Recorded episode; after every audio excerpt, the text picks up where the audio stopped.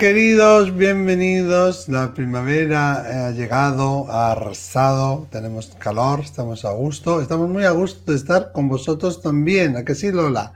Muy a gusto de hacer otro programa con otra oyente, con otra pregunta. Eh, aquí al lado, mi querido amigo, porque es así de corazón, Miquel Izarralde, eh, que lo veis en su canal. Eh, y también podéis verme a mí el mío. Hola, Aparicio, en su canal. Hola, Aparicio en su canal. Y si queréis hacernos una consulta o una opinión, ¿eh? podéis hacerlo mandando un audio de voz, como siempre decimos, que no sea un muy... un vídeo. O un vídeo, un vídeo, ¿no? Algunas veces nos mandan vídeos, pero nunca nos han mandado todavía un vídeo con la persona haciendo la, la pregunta o la consulta a 688 736631 y si llamáis fuera de España, pues con el más 34. Eso como, es. Como, han, como ha hecho esta... esta Nora, Nora, que nos vamos a ir a Chihuahua, de México. De México, que tenemos allí grandes amigos. Es verdad, eso, eso es. Deciros que si os gusta lo que hacemos, le dais a like, compartir. Compartir. Compartir vuestra opinión, nos sí. seguís y eso, nos están llegando textos que, que no nos llegan a nosotros, nuestra voluntaria no nos lo hace llegar. Y nos están llegando preguntas preguntando cada uno cómo está su ser querido y eso no lo podemos contestar aquí porque no es de interés general, ¿vale? Eso es más para, para una consulta quizás.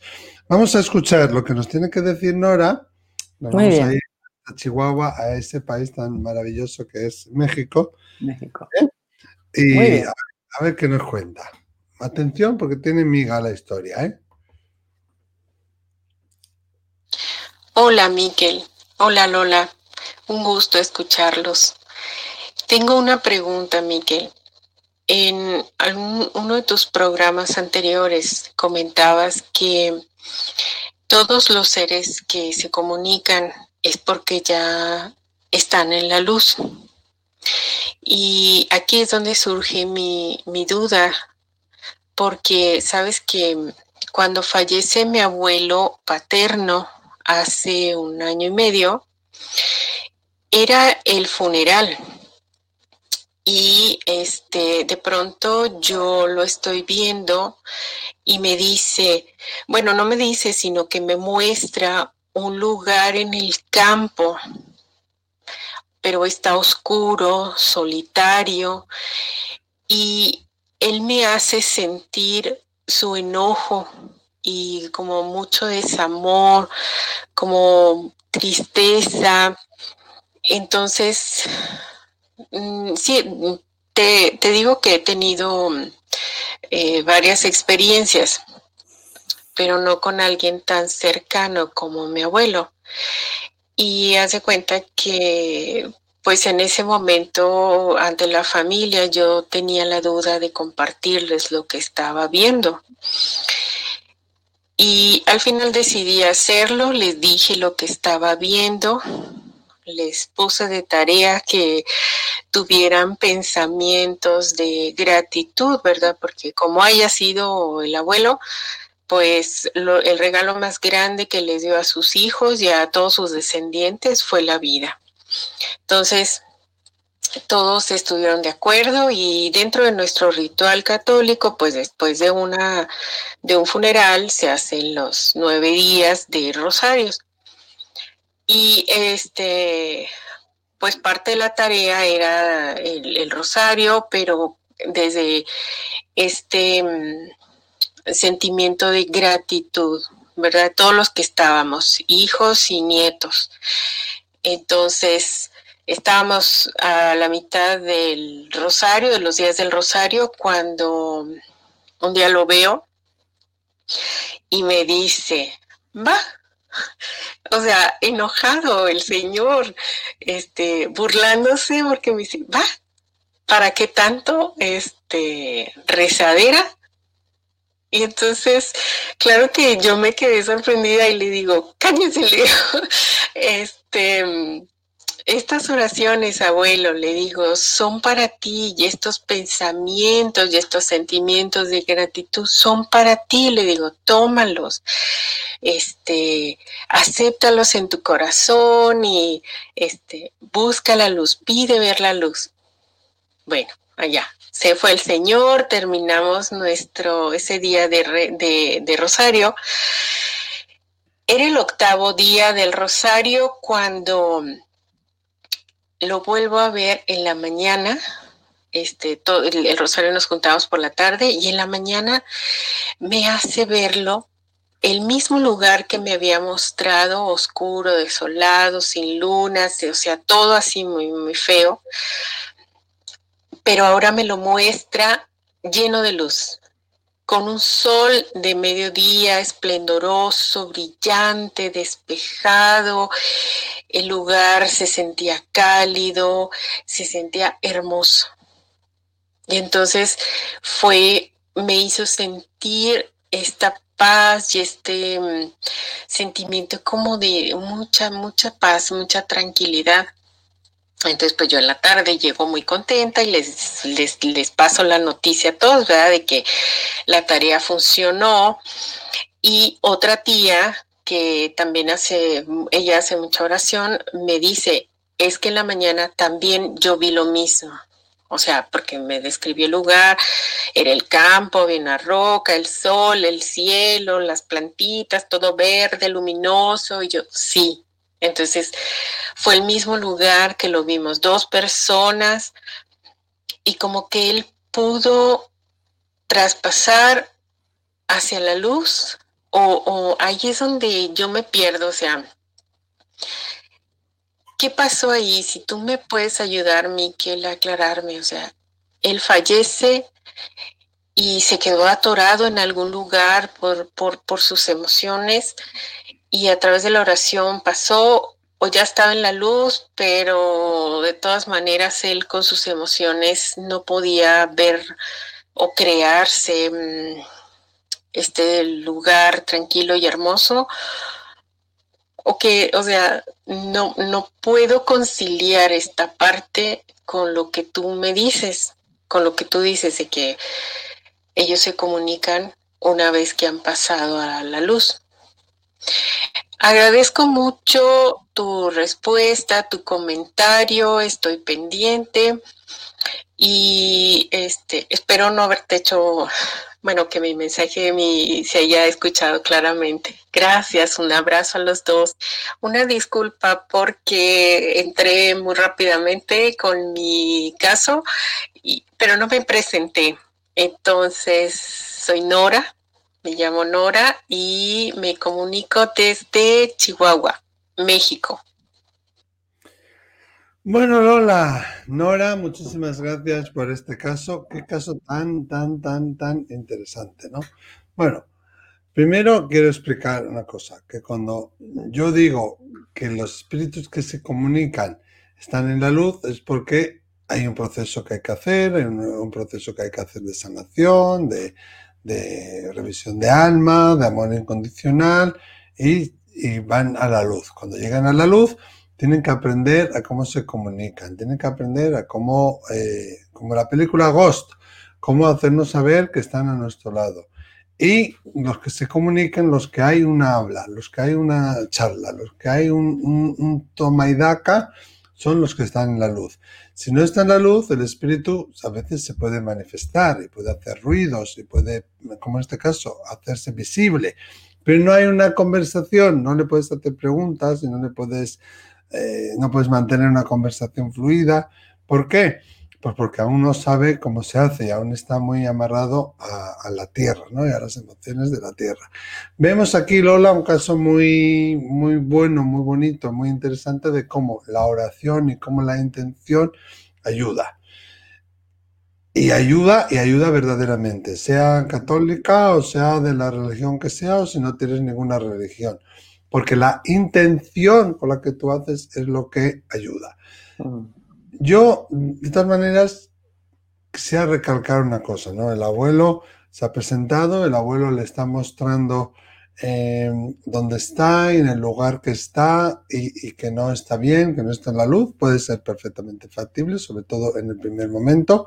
Veo muchísimas personas que pasan un año y pasan muchísimos meses y se le presenta a su ser querido y empiezan a mandarlo a la luz cuando ya está la luz, probablemente. Aquí una cosa muy característica es que acaba de morir, que es muy reciente, y, el cómo está, ¿no? Que es oscuro, lo que ella decía de, del enfado y todo eso, y puede ser que aún él no estuviera en la luz, ¿no? Que aún no hubiera llegado a la luz. Pero también me hace pensar una cosa, que el abuelo fuera una manifestación o que se utilizara, se valiera de esas emociones que pueden estar en el subconsciente de ella y del clan familiar de enfado, porque una cosa que ella dice, tenemos que honrarle la vida, tenemos que agradecerle la vida. Hubiera sido como hubiera sido el abuelo, no importa.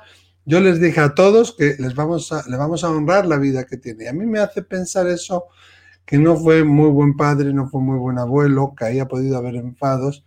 Y esa representación de él de alguna manera también te está ayudando a ti y está ayudando al clan a limpiar esos enfados, a trabajar ese sentimiento de rabia, de enfado. O sea que puede ser que no estuviera en la luz, pero también tenemos que considerar la posibilidad de que esto sea una, manifestación mm, que la mente utiliza para precisamente transformar esas emociones del clan, ¿no? ¿Qué te parece a ti, Lola?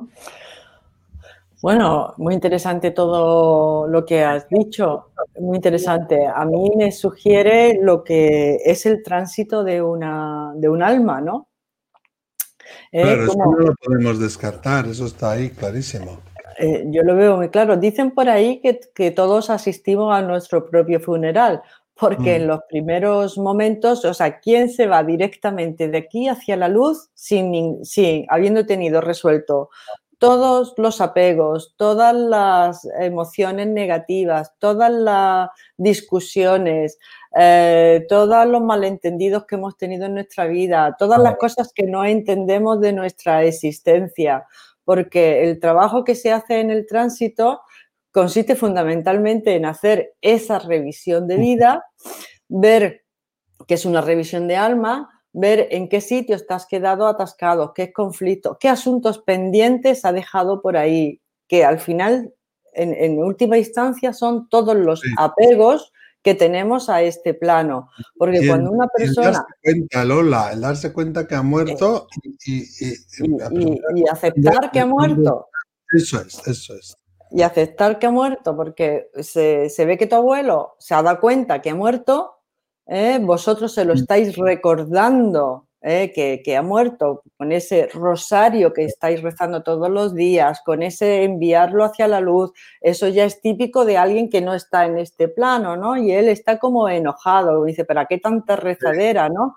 Está todavía que no, no parece que no ha aceptado, que se ha ido y se ha ido a un lugar en donde tiene que hacer, claro, para mi manera de ver, tiene que hacer esa revisión de vida, esa revisión de alma, que son todos esos asuntos pendientes, conflictos, situaciones en donde uno ha actuado de una manera y cómo se ha sentido la otra persona, si lo podía haber hecho de otra manera, y está como en un sitio oscuro, ¿no?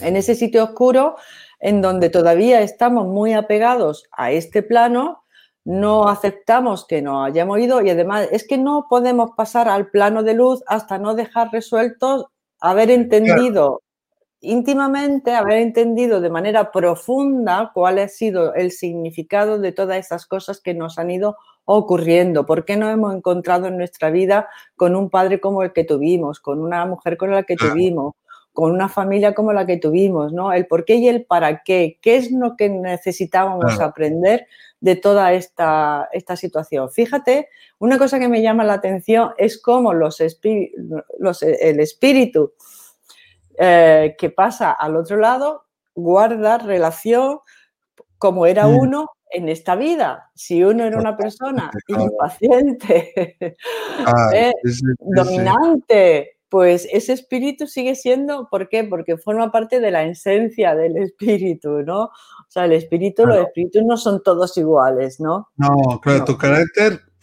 a ver, es un 2.0, como digo yo, una versión mejorada de lo que eras tú antes y el ego poco a poco se va difuminando, los apegos pero las cosas importantes de tu carácter, si tú tenías una personalidad fuerte o si tú eres una persona, no sé, más obcecada, más generosa, pues eso también se va a manifestar y se ve en las comunicaciones cuando el espíritu se comunica. ¿eh? Pero a mí esto me hace pensar una cosa, ahora que tú estabas diciendo eso, Lola, que el padre necesitaba el perdón de ellos. Que el padre seguramente se había dado cuenta que había muerto, pero no le hacía ni pizca de gracia el que se hubiera muerto. Exactamente. Eso que se tenía que, al que se tenía que enfrentar ahora. Y ellos también están trabajando su propio papel aquí, el papel del por qué yo he sido hija, el por qué yo he sido hijo, el por qué he actuado de esta manera y el por qué yo he elegido a este padre. ¿no? Yo creo que es un toma y daca, una relación de a dos y que estamos trabajando a través de estas oraciones que ha hecho la familia, dos cosas, ¿no? La culpa de él y ayudarle a él a darse cuenta que ha muerto y ayudarle a, por decirlo así, a tragar con este proceso que parece ser que le irrita muchísimo y el perdón de la familia, ¿no? Sí, y fíjate cómo se obtiene el perdón. Una de las formas de perdonarse a uno, bueno, y de perdonar al otro es a través de la gratitud. Claro, es, lo que ha dicho ella, de honrar la vida. De honrar la vida y de darle las gracias por todas las cosas que nos ha dado. En primer lugar, por habernos dado la vida. Él ha sido un instrumento para que vosotros, como almas, podáis experimentar vuestra existencia terrenal a través de un cuerpo, ¿no? Efectivamente, eso ya es, mm, eso es mucho, ¿no? Y, luego, pues, como la familia estuvo de acuerdo, y todos a una, ese clan familiar, agradeciendo las cosas, porque claro, todos tenemos nuestra luz y nuestras sombras, nadie, nadie es malo o irritante al 100%, también ha tenido, parece que, este, que esta persona pues ha sido una persona muy brava, ¿no? Y en cierto, y eso que tiene de bueno, por ejemplo, pues tiene de bueno la valentía, ¿no? Porque uno se hace también valiente.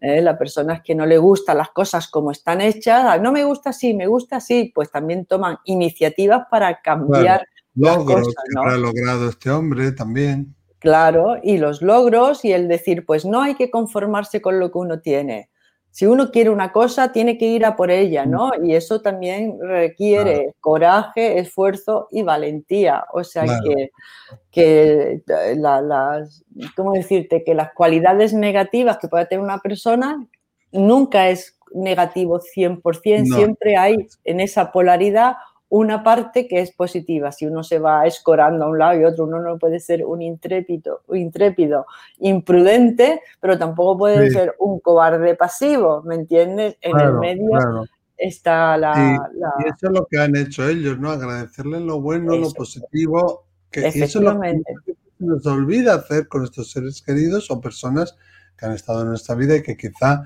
no han tenido una buena influencia en nosotros, bueno, pues algo bueno, igual te ha hecho más fuerte, te ha hecho más resiliente, o igual te ha ayudado a comprender el valor de la vida, o puede ser que simplemente, oye, te ha dado la vida, pues ya es algo, ya es mucho, ¿no? Es mucho. Mm, y además ha podido ayudarle al abuelo ¿eh? en mm. esa revisión que, todos tenemos después, pues a perdonarse también el mismo, de decir, bueno, pues quizás no lo hice tan mal, ¿no? Porque la mayor, esa revisión que hacemos es una crítica desde el espíritu, desde lo divino que somos, no una crítica, es como como una, pues sí, una revisión de, de, de, ver ya todos los puntos de vista, ¿no? y cuando vemos los puntos de vista del otro, entendemos si hemos podido dañar al otro. Y perdonarse eso, pues puede llevar un tiempo, ¿no? perdonarse eso puede llevar un tiempo, si uno no lo ha hecho en vida, claro. Así es. Y aquí hay una clave también, Lola, muy interesante, que esto no se lo ha imaginado Nora, porque otra persona de su familia, su tía en ah, este caso, ha tenido la misma visión, la misma experiencia y ha recibido las evidencias para ello. Entonces, esto nos dice que es una experiencia real y como real lo debemos de tratar. Exactamente, y además con ese, esa luminosidad con la que ha cambiado un paisaje que estaba oscuro, estaba tenebroso, eh, que, no estaba iluminado porque no tenía la claridad del conocimiento, mm. eh, ha cambiado en esa claridad del conocimiento. Y yo estoy de acuerdo con Miquel cuando él decía que eso era también parte del clan familiar. En esos nueve días de gratitud, uno también se ilumina en su conocimiento y en su sabiduría de las cosas que han pasado y, para qué han pasado, ¿no? Al dar gracias, perspectiva. Cambia de perspectiva. Luego ahí es como un acompañamiento que se han hecho uno a otros. Al tú recibir la gratitud de tu clan familiar, que es muy importante, y el clan familiar al recibir y al poder admitir las cosas buenas ¿eh? mm. que le han hecho ser como ellos son ahora. Eso, o sea, eso ha sido un, un, dar y un recibir. Y por eso la familia también queda en paz. Claro, eso es lo más importante que hay para la familia, para el clan y para el alma. ¿A vosotros qué os parece? ¿Que el abuelo de Nora estaba en la luz, que no estaba en la luz? ¿Qué, qué pensáis que tiene que ver esta, esta evidencia, esta información que nos ha facilitado Nora? Estaríamos encantados de escuchar vuestros comentarios ahí debajo del vídeo, bueno, de escuchar, perdón, de leer vuestros comentarios ahí debajo del, del, del vídeo y seguro que también aportan mucho a Nora. Nos vamos y volvemos ya el sábado con otro Déjame contarte. Muchísimas gracias. Gracias. Adiós. Hasta luego.